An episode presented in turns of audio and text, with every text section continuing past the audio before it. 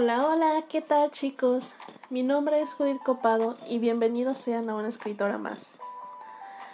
Y bueno, antes de comenzar con el tema, quiero pedirles disculpas por no poder grabar el sábado pasado, debido a que tenemos nuevos cambios.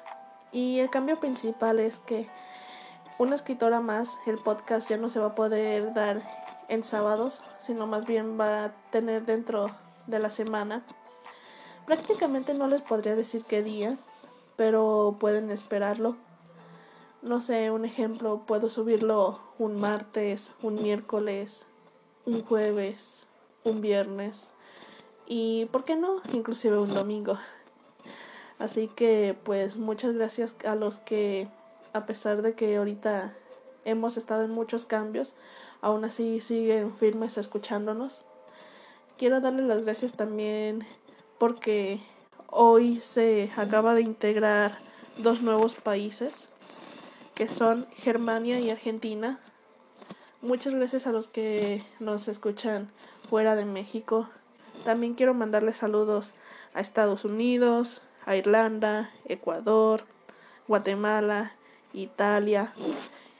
Y sobre todo darle las gracias a todos ustedes, a mis hermanos mexicanos también, que nos están escuchando en este momento. Mandarles saludos a mi mejor amiga.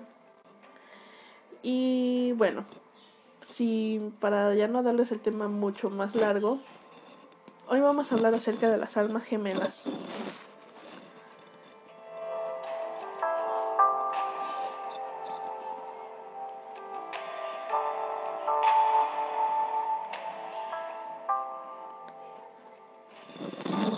Cuando éramos chiquitos, en sí nunca comprendíamos qué era eso de las almas gemelas. Porque, bueno, en lo personal, por ejemplo, yo cuando era niña, prácticamente cuando tenía 8, mm, 7 años, yo lo escuchaba hablar muy seguido por parte de mi hermano el mayor, que en aquellos entonces era un adolescente. Recuerdo que él hablaba acerca de, de su crush, hablaba acerca de que cuando veían películas de amor, escuchando canciones, y entonces cuando de repente, bueno, se nos hacía algo tremendamente curioso, inclusive también cuando llegamos a ver películas de princesas como Barbie, cuando Barbie está con el príncipe, entonces, pues, nosotros tenemos la fantasía de... Nosotros tenemos la fantasía de que cuando conocemos más o menos lo que es el amor en las películas de princesas, tenemos la creencia de que cuando crezcamos vamos a encontrar a nuestro príncipe, a nuestro amor de nuestra vida, al chico que va a venir a rescatarnos de una torre. y bueno, chicas, lamento decirles que, bueno, sinceramente no es así. La dura realidad es que recuerdo que un dicho de las famosas abuelas, o si no es que lo hemos escuchado alguna otra parte, donde dice que para encontrar a nuestro príncipe tenemos que besar muchos sapos. Lo siento chicos, pero es un dicho un poco popular y de cierta manera em, coherente. Y entonces pues así es. Así como también nosotras pasamos anhelando a nuestro amor de, nuestra vida, nuestro príncipe, eh, nuestro chico perfecto, nuestra razón. Aclaro que también están ustedes chicos que también buscan a su princesa, al amor de su vida, a la niña de sus ojos. Y pues sí, la verdad, honestamente no, no es tan fácil. Es un proceso muy largo por el cual tenemos que, que recorrer. Aunque eso sí, la verdad sí vale mucho la pena. Porque a fin de cuentas, cuando te encuentras con esa persona que es la indicada y la miras a los ojos para decirle, eres a quien tanto he estado esperando. Es un sentimiento muy, muy, satisfactorio. En serio, chicos. Y se preguntarán por qué salí con este tema.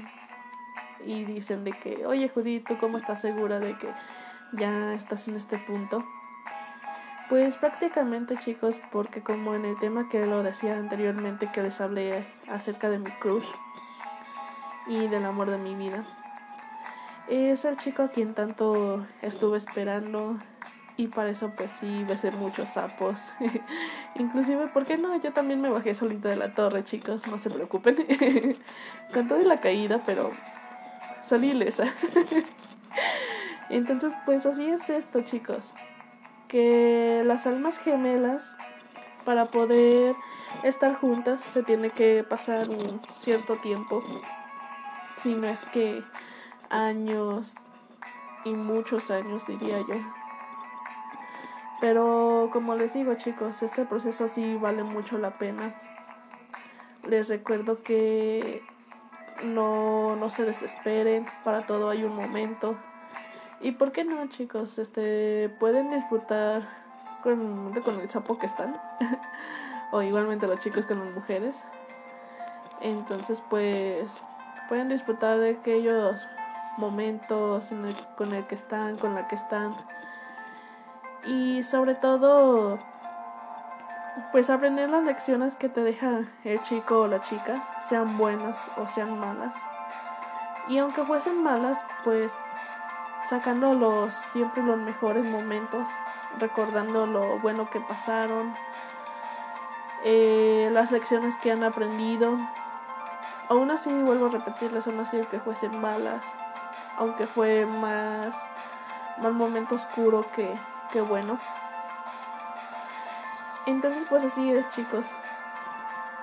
También así como me acuerdo de una tremenda leyenda japonesa la leyenda que es del hilo rojo, que cuenta que cuando dos personas están destinadas a estar juntas, tienen en el dedo anular, perdón, en el dedo chico, un hilo rojo que es totalmente invisible.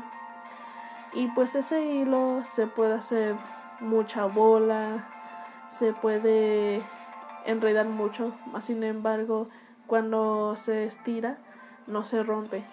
¿Y todo por qué? Pues porque ese hilo es muy...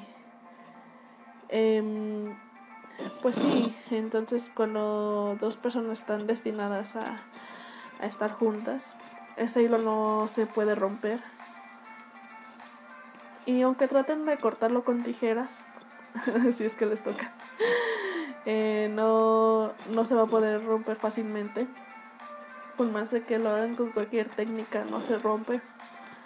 Y ahora sí, que este, aunque pasen muchos momentos, aunque pasen muchas personas por sus vidas, eh, muchos chicos, muchas chicas, aunque pasen tales situaciones, las personas que tienen ese hilo están destinadas a estar juntas, sea tarde o temprano, más tarde que temprano. Pero de alguna forma van a estar juntas para toda la vida. Y pues bueno chicos, ¿qué les pareció el tema? Espero que les haya gustado. En realidad fue algo corto, más sin embargo tenía que hablar acerca de esto, ya que cuando leí la leyenda del hilo rojo me pareció muy interesante y me gustó mucho platicárselos a ustedes. Me gustaría que me hicieran saber si ya habían escuchado esta leyenda, qué piensan al respecto. Me gustaría saber más sus dudas, si tienen alguna pregunta, si quieren que hablemos de algún otro tema. Ya saben que gustosamente estaré esperando sus comentarios. Así como también vuelvo a repetirles, en Facebook nos encontramos como una escritora más, sabiendo que hay muchas páginas que se llaman así. El distintivo es de que de portada tengo una foto mía al lado de una puerta. Y pues pueden seguirnos por esa página. También en las plataformas nos encontramos en Spotify, nos encontramos en Anchor y entre otras plataformas. Y pues bueno chicos, eso es todo. Así que pues mi nombre es Judith Copado, soy una escritora más y hasta pronto.